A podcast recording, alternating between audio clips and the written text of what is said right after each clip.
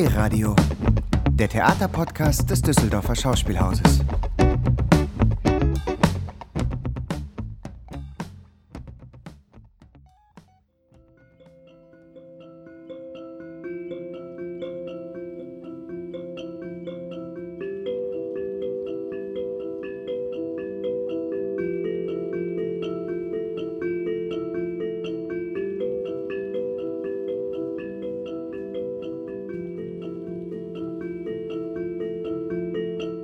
Herzlich willkommen, liebe ZuhörerInnen, zu D-Radio, dem Theaterpodcast des Düsseldorfer Schauspielhauses. Heute wieder einmal mit einer Folge aus dem jungen Schauspiel. Es geht um die Uraufführung von Liebe Kitty nach dem Romanentwurf von Anne Frank. Mein Name ist David Brückel, ich bin Dramaturg am jungen Schauspiel und im Laufe dieses Podcasts werde ich telefonisch verbunden sein mit Menno Metzeler vom Anne Frank Haus in Amsterdam – und mit Patrick Siegele, dem Direktor des Anne-Frank-Zentrums in Berlin. Das Tagebuch der Anne Frank oder besser gesagt ihre Schriften, denn Anne Frank hat nicht ausschließlich in das karierte Buch geschrieben, das sie von ihrem Vater Otto Frank zu ihrem 13. Geburtstag geschenkt bekommen hatte. Anne Franks Schriften sind weltberühmt. 1947 ist das Tagebuch zum ersten Mal erschienen und zwar auf Niederländisch, also in der Sprache, in der es geschrieben wurde. 1950, also vor mittlerweile 70 Jahren, wurde es schließlich zum ersten Mal in deutscher Übersetzung publiziert. Zu ihrem Geburtstag am 12. Juni 1942 bekommt Anne Frank ein leeres Tagebuch geschenkt. Am 20. Juni notiert sie Es ist für jemanden wie mich ein sehr merkwürdiges Gefühl, Tagebuch zu schreiben.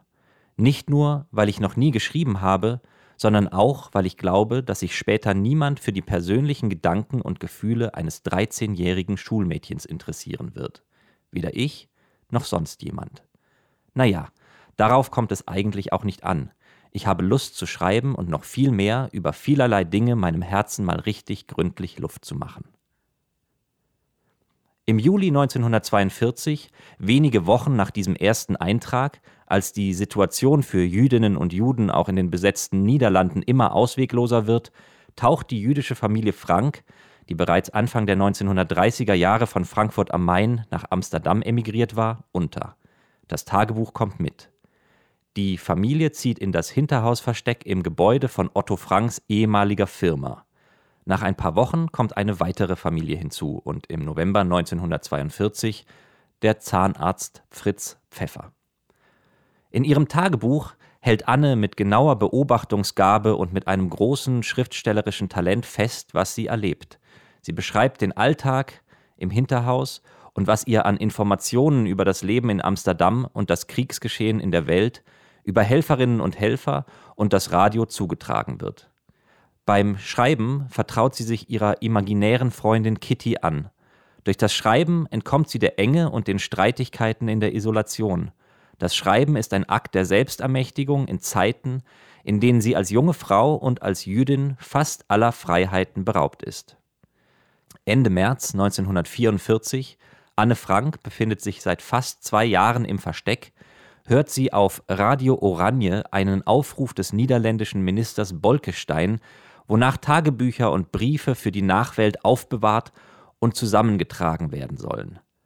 Anne Frank, die in der Zwischenzeit den Wunsch gefasst hatte, Schriftstellerin zu werden, im Versteck hat sie unter anderem Kurzgeschichten geschrieben, beginnt ihr Tagebuch zu überarbeiten, und zwar mit dem Ziel, es nach dem Krieg als Roman zu veröffentlichen.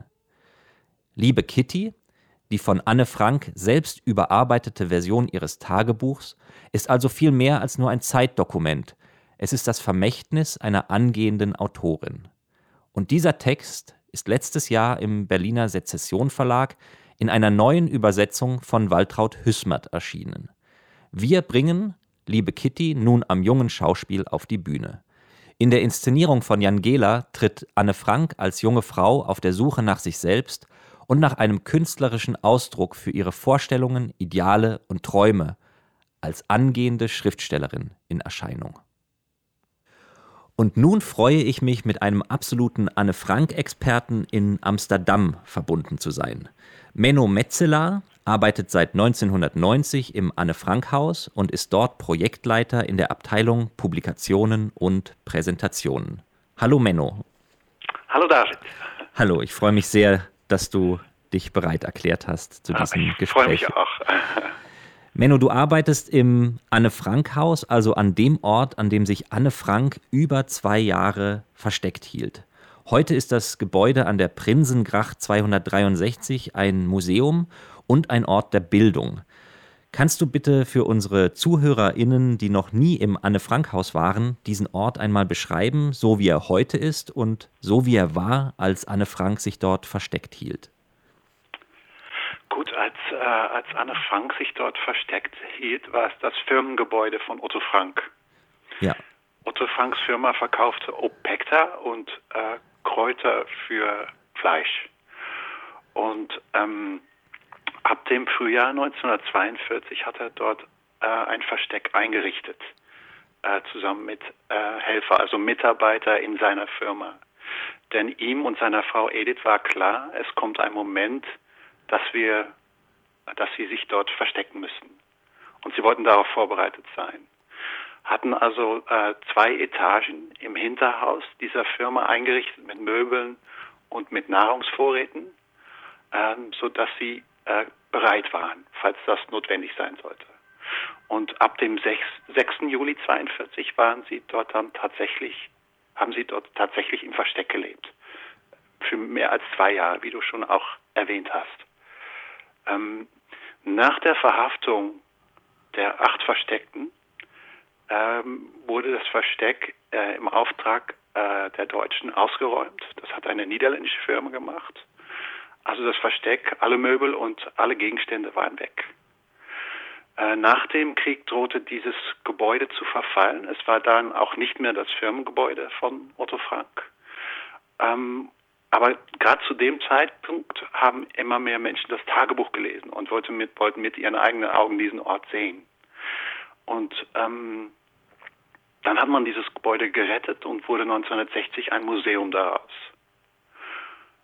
Ähm, Otto Frank wollte nicht, dass dann im ehemaligen Versteck wieder Möbel und so weiter hingestellt werden. Also die Räume im ehemaligen Versteck sind leer, auch heute noch. Es sind da zwar noch Spuren der Versteckten da, zum Beispiel die Bilder, die Anne Frank an den Wänden geklebt hat, aber es sind keine Möbel und so weiter da. Das ist also ein Teil des Museums, wie es heute aussieht.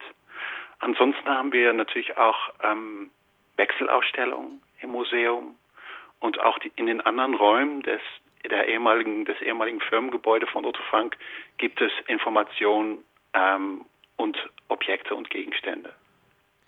In der Einleitung habe ich bereits äh, vorhin kurz darauf aufmerksam gemacht, dass Anne Frank ihr Tagebuch überarbeitet hat, mit dem Ziel, es nach dem Krieg zu veröffentlichen.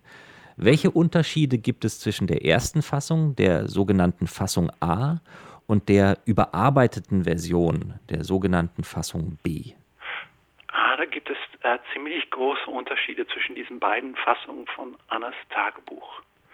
Ähm, man sieht in dieser, ähm, dieser Fassung, die Anne wirklich geschrieben hat, mit dem Ziel, es nach dem, oder mit dem großen Wunsch, es nach dem Krieg vielleicht veröffentlichen zu können, dass sie sich sehr viele Gedanken gemacht hat. Zum Beispiel, dass sie einem Publikum so einiges erklären muss über den Krieg zum Beispiel. Ähm, einige Sachen hat sie bewusst weggelassen aus dieser überarbeiteten Fassung. Sie war ja im Hinterhaus sehr verliebt in Peter von Pelz. In ihrer überarbeiteten Fassung hat sie da viel weggelassen. Im Hinterhaus hat sie sich ziemlich viel mit ihrer Mutter gestritten.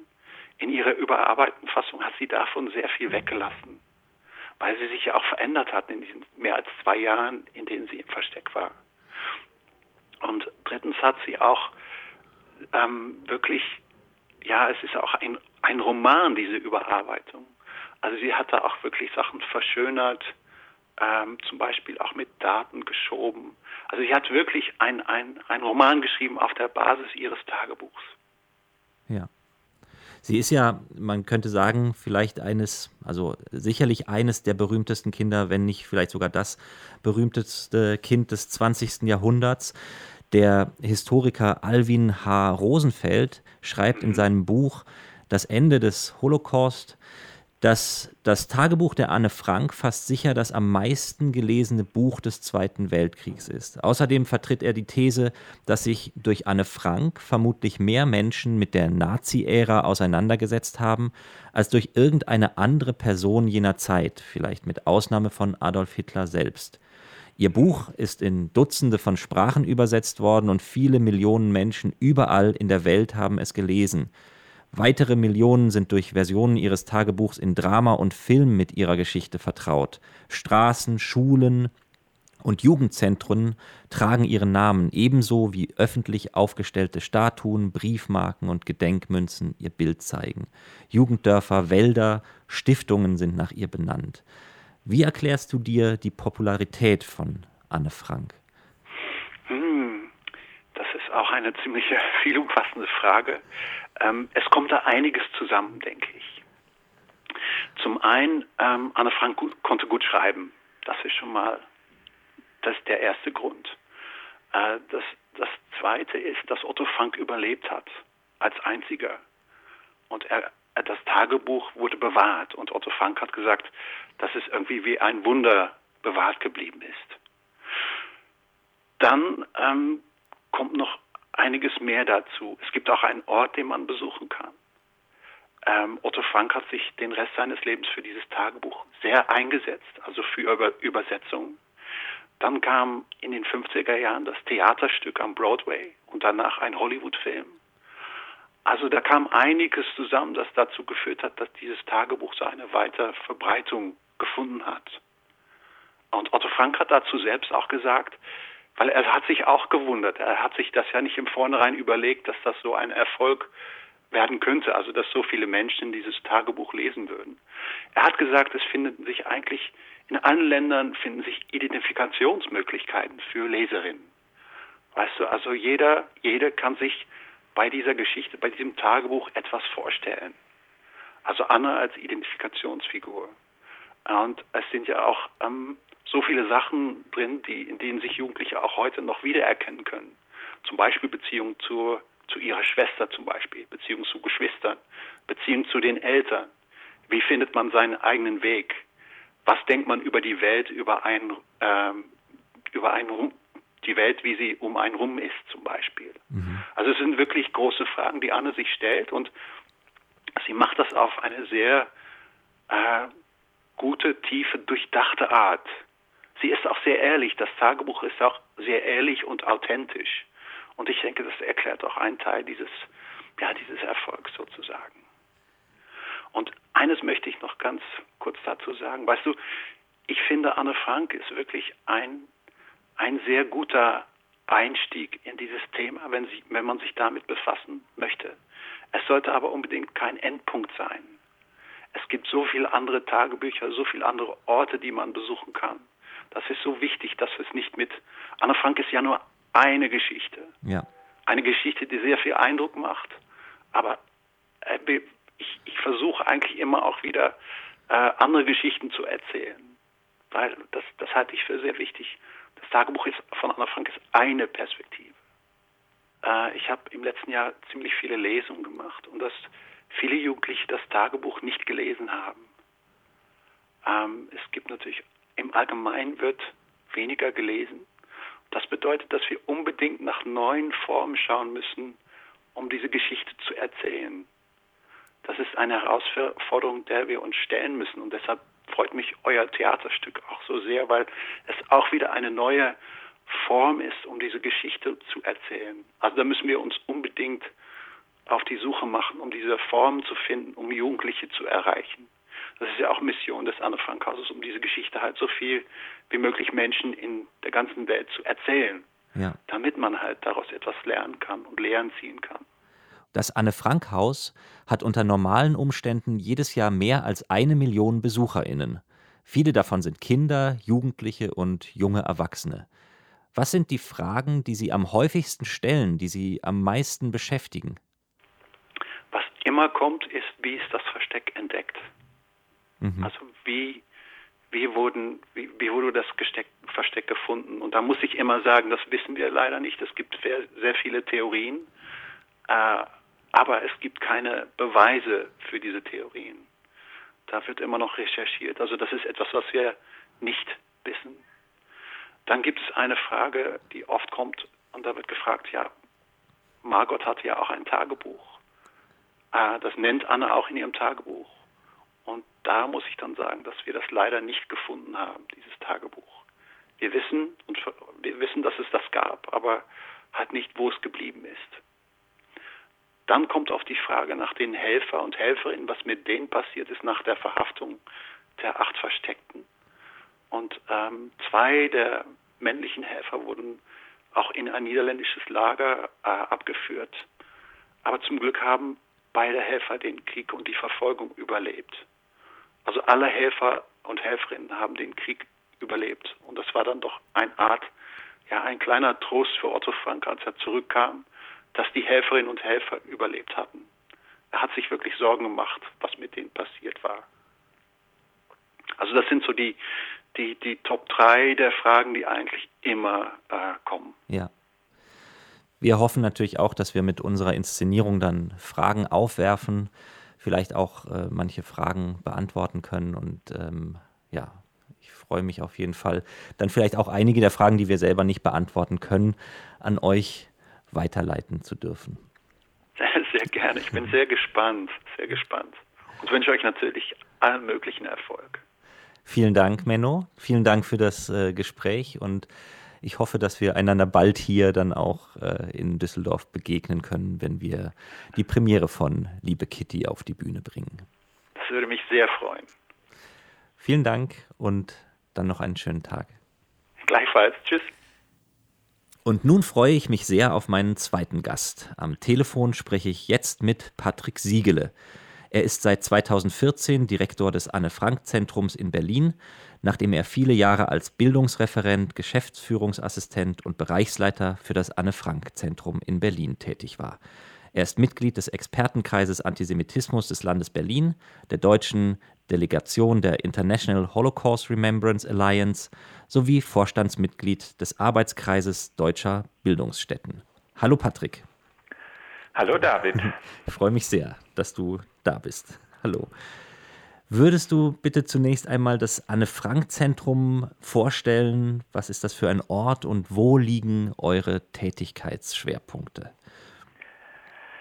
Das Anne-Frank-Zentrum hat seinen Sitz in Berlin und wir sind die deutsche Partnerorganisation des Anne-Frank-Hauses in Amsterdam. Unser Schwerpunkt ist die historisch-politische Bildungsarbeit zum Nationalsozialismus und Holocaust und wir machen das äh, immer ausgehend von der Auseinandersetzung mit der Lebensgeschichte und mit dem Tagebuch äh, von Anne Frank.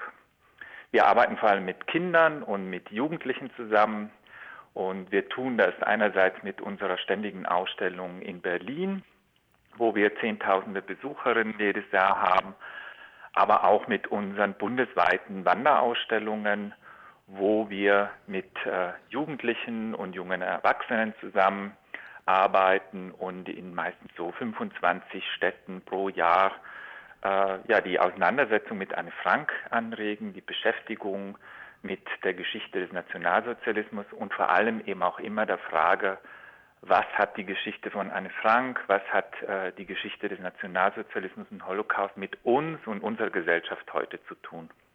Ja, eine dieser Ausstellungen, eine dieser Wanderausstellungen, Lasst mich ich selbst sein, wird ja dann auch bei uns im jungen Schauspiel zu Gast sein. Genau. Vor meiner nächsten Frage möchte ich äh, ein Zitat von Primo Levi vorlesen aus seinem Buch Die Untergegangenen und die Geretteten. Primo Levi war italienischer Jude und wurde 1944 als 25-jähriger Mann nach Auschwitz deportiert. Er hat den Holocaust, die Shoah, überlebt, hat darüber geschrieben und in seinen Büchern immer wieder das Wesen der Erinnerung thematisiert. Er schreibt, ich erinnere mich mit einem Lächeln an das Erlebnis, das mir vor vielen Jahren in einer fünften Elementarschulklasse widerfahren ist. Ich war eingeladen worden, über meine Bücher zu sprechen und auf Fragen der Schüler zu antworten. Einer der Jungen, der einen aufgeweckten Eindruck machte und offensichtlich der Klassenanführer war, stellte mir die rituelle Frage Aber warum sind Sie denn nicht ausgebrochen? Ich erklärte ihm kurz, was ich auch hier geschrieben habe. Er war nicht sehr überzeugt und bat mich, eine Skizze des Lagers auf die Tafel zu zeichnen und die Punkte zu markieren, an denen sich die Wachtürme, die Tore, die Abzäunungen und das Kraftwerk befanden. Vor dreißig gespannten Augenpaaren versuchte ich das, so gut es ging, zu tun. Mein Gesprächspartner betrachtete eine Zeit lang die Zeichnung, bat mich um ein paar weitere Präzisierungen, dann entwickelte er mir den Plan, den er sich ausgedacht hatte. Hier bei Nacht dem Wachtposten die Kehle durchschneiden, dann seine Uniform anziehen, danach sofort nach hinten zum Kraftwerk laufen und den Strom abschalten, dadurch schalten sich die Scheinwerfer aus und der Zaun steht nicht mehr unter Hochspannung. Danach hätte ich dann in aller Ruhe weggehen können. Und ernst fügte er hinzu, wenn Ihnen das noch einmal passieren sollte, dann machen Sie es, wie ich Ihnen gesagt habe. Sie werden sehen, es klappt.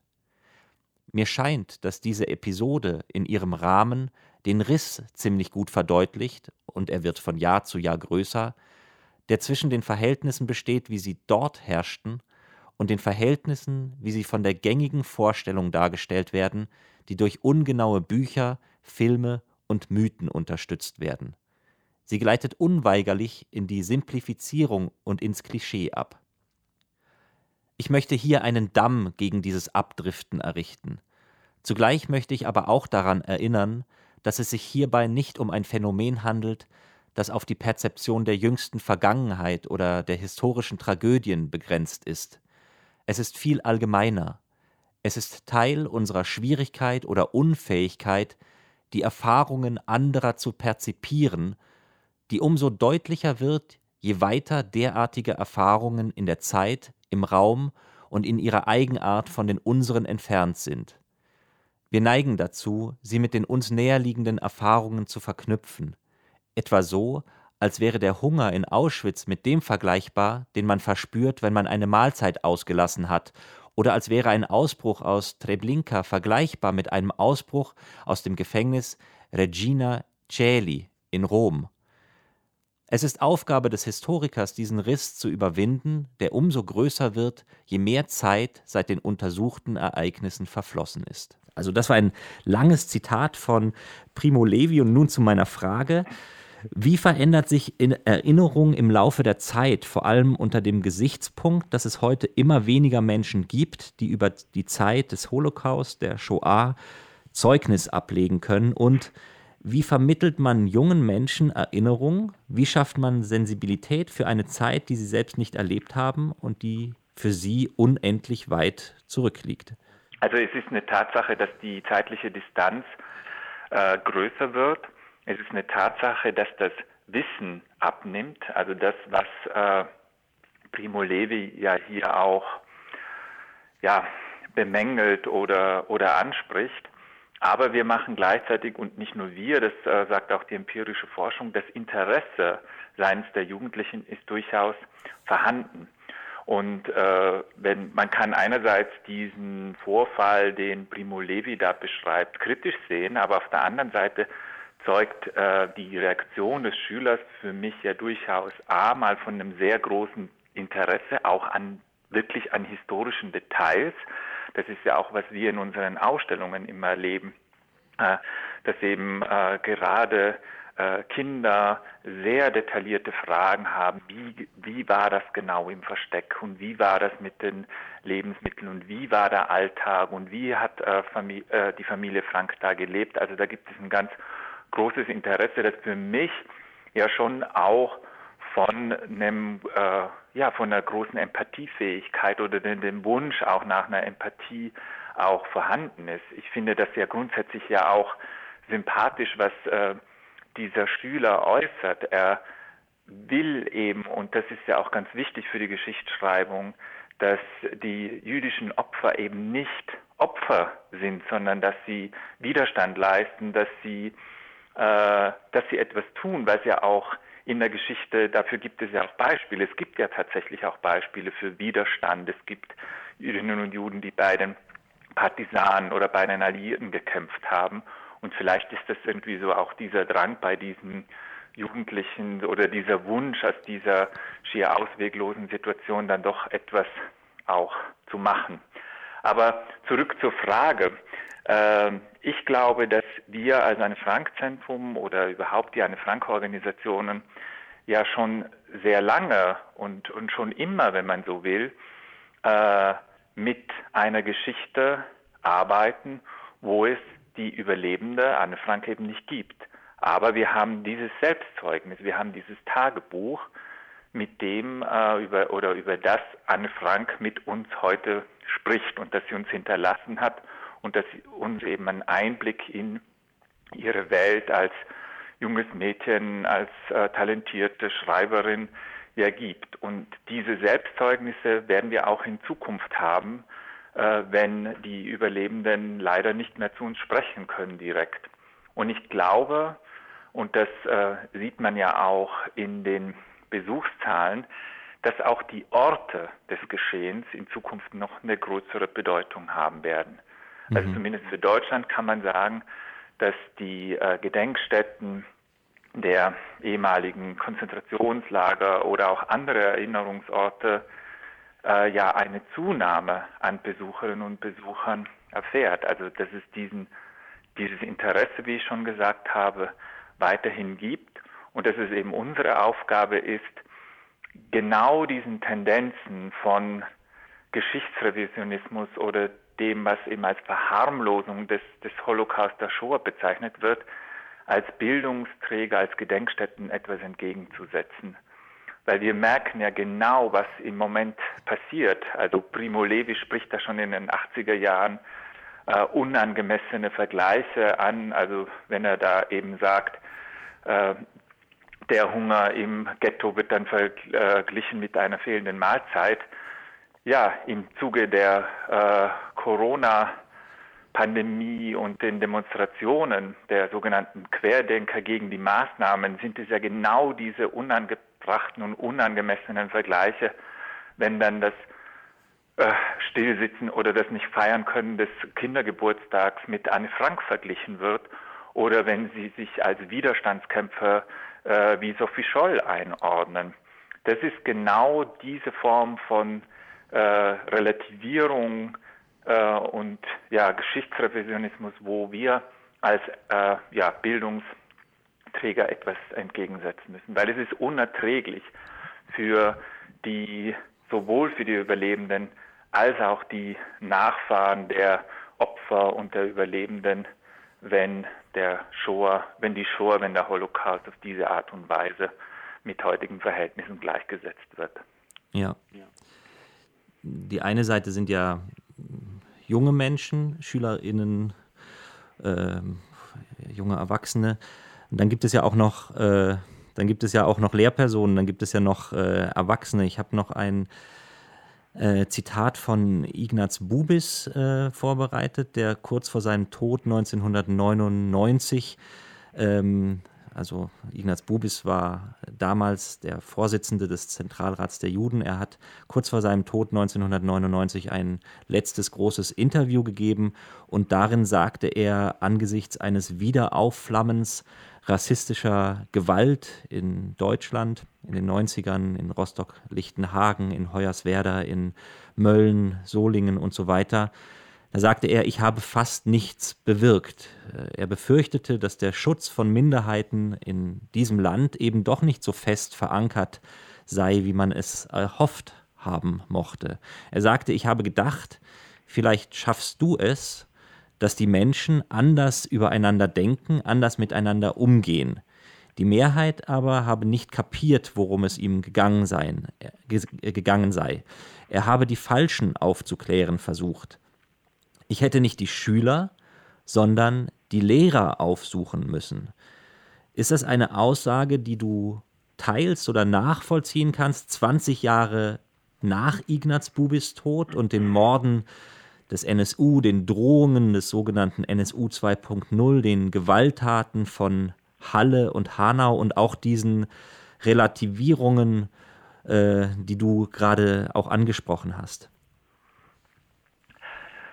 Ähm, also wenn es jetzt um die es, da stecken ja zwei Fragen drin. Das eine, äh, in der einen Frage geht es um die Wirksamkeit dessen, was wir tun. Mhm. Ähm, und die Wirkungsforschung ist ja ein sehr komplexes Feld, weil man auch gar nicht immer einschätzen kann, was war jetzt zum Beispiel für Jugendliche so ein zündendes Erlebnis, äh, um sich für Geschichte, für die Erinnerung zu interessieren und äh, einzu, ja, dafür auch einzusetzen. War das das familiäre Umfeld, war es die Schule? Also es sind immer sehr viele Faktoren, die äh, da zusammenspielen. Ich glaube, und deswegen machen wir unsere Arbeit, weil wir davon auch überzeugt sind, ist, dass aber wir mit Kindern und Jugendlichen, dass wir in diesem Alter etwas noch verändern können. Und dass äh, einerseits das Interesse, die Neugierde zu wecken dazu gehört, aber den Jugendlichen auch zu ermöglichen, Demokratie, Menschenwürde und die im Grundgesetz verankerten Menschenrechte, dass sie diese erleben können in ihrem schulischen Alltag, in ihrem Vereinsalltag und so weiter. Man kann über Demokratie und Menschenrechte, man kann darüber aufklären, aber es ist noch viel wichtiger, dass sie vorgelebt werden. Und deswegen ist es so wichtig, dass egal welche Form von Bildungsarbeit, aber auch die historisch-politische Bildung, die wir machen, dass sie von der Partizipation lebt von Jugendlichen, also dass Jugendliche selbst aktiv werden können als eine Frank-Botschafterinnen, also unsere Peer Guides, damit sie merken, sie sind ein Teil des, des Ganzen, sie sind ein Teil der Gesellschaft und sie können mit ihrem Handeln konkret etwas verändern, also diese sogenannte Selbstwirksamkeit. Das ist eine ganz zentrale Erfahrung um äh, sich ja in der Gesellschaft für Demokratie, für Vielfalt und gegen Ausgrenzung und Rassismus zu engagieren. Und ich glaube, da können wir nicht, nicht nur wir, sondern eben äh, Bildungsträger, aber auch Schulen hoffentlich einen wichtigen Beitrag dazu leisten. Und das andere, was Ignaz Bubis anspricht, ja, predigen wir zu den Falschen, das ist tatsächlich auch eine Diskussion, die wir sehr viel führen. Also das eine ist wirklich, äh, müssen wir noch stärker mit äh, Erwachsenen arbeiten, mit Lehrkräften, aber auch das passiert. Äh, auch da gibt es mittlerweile viele Angebote, auch wir bilden Lehrkräfte fort, auch wir gehen in die Schulen rein mit unseren Angeboten. Und das ist insofern tatsächlich auch wichtig, um äh, ja, Lehrkräfte darin auch, also vor allem auch diejenigen zu unterstützen, die ähm, an den Schulen etwas gegen Antisemitismus, gegen Rassismus, gegen Diskriminierung tun wollen. Also dass wir die Engagierten noch mehr stärken. Das betrifft auch unsere Partnerinnen und Partner, mit denen wir die Wanderausstellungen zusammen machen. Da geht es ja auch immer darum, Netzwerke, die vorhanden sind, entweder zu stärken oder zu bilden, damit es eben auch eine starke demokratische Zivilgesellschaft vor Ort gibt. Äh, und das sind alles Dinge, äh, die wir tun können. Und wir müssen das zunehmend, und das haben wir ja mit unserer neuen Ausstellung in Berlin äh, gemacht, wir müssen unsere Angebote zunehmend inklusiver gestalten, und zwar in jegliche Richtung. Für Jugendliche mit unterschiedlichen Migrationserfahrungen, mit unterschiedlichen Lernfähigkeiten, mit ja, überhaupt unterschiedlichen Möglichkeiten, sich Wissen anzueignen, da gibt es auf alle Fälle auch noch viel zu tun. Mhm. Der Lyriker und Publizist Max Czolek spricht in seinem neuen Buch Gegenwartsbewältigung davon, dass wir in den letzten Jahren die rasante Rückkehr völkischen, rassistischen und antisemitischen Denkens erleben, das in Teilen auf eine über tausendjährige deutsche Tradition zurückblickt. Welche Traditionslinien und Kontinuitäten zwischen dem Antisemitismus zu Anne Franks und auch Primo Levis Zeiten und dem Antisemitismus und Rassismus heute erkennst du? Ähm, naja, dass es auf alle Fälle Kontinuitäten gibt, das ist ja schon mal die erste und wichtigste Erkenntnis. Wir leben ja, äh, erleben ja in der Bildungsarbeit zum Antisemitismus eben ähm, unterschiedlichste und vielfältigste Abwehrmechanismen. Also da gibt es dann eine Historisierung des Antisemitismus, dass äh, Lehrkräfte oder auch andere Teilnehmende sagen, ach, das ist doch überhaupt gar keine, äh, kein Problem der Gegenwart, das ist ein Problem der Vergangenheit. Oder es gibt eine äh, Distanzierung, dass man sagt, ja, das ist der rechte Rand oder das sind die Geflüchteten.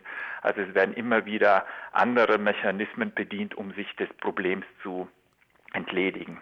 Von daher ist es für uns äh, in unserer Ausstellung wichtig, überhaupt zuerst mal äh, ja, dafür zu sensibilisieren und darüber aufzuklären, dass der Antisemitismus 1945 nicht zu Ende war, sondern dass äh, das als Ideologie und als Weltbild, also als eine Form, sich die Welt zu erklären, weiterhin Bestand hatte.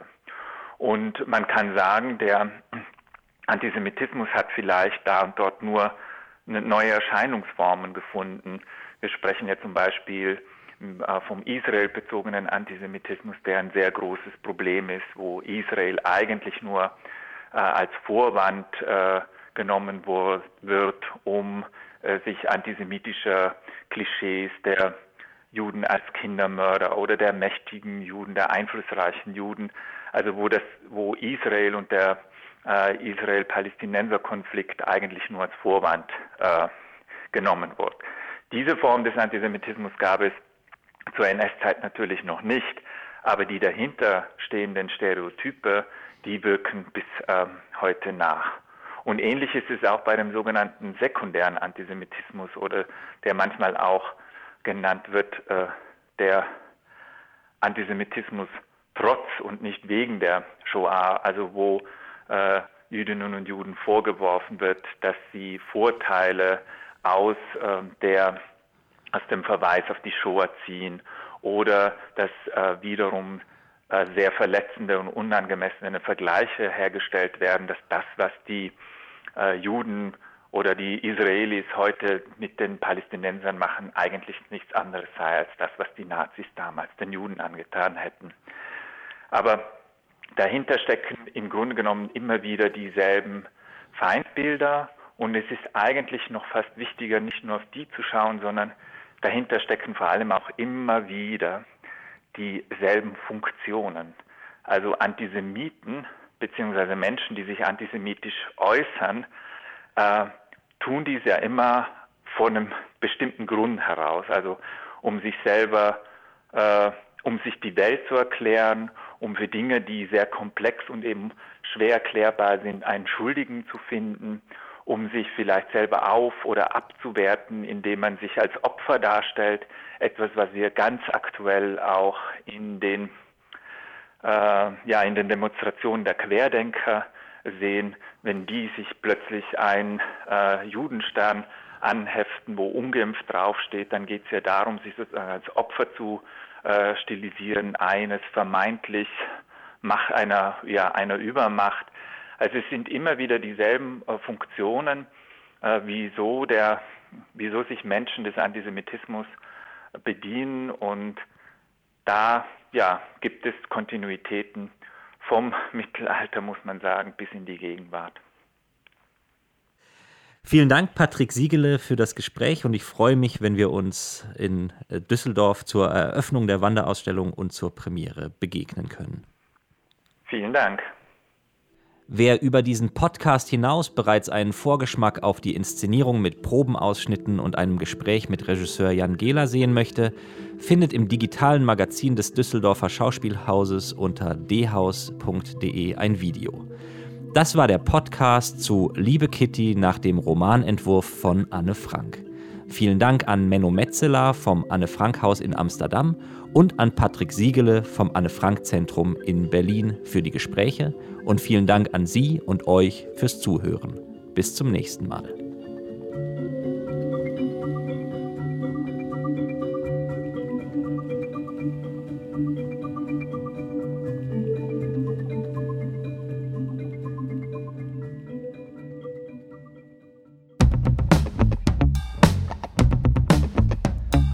D-Radio, der Theaterpodcast des Düsseldorfer Schauspielhauses.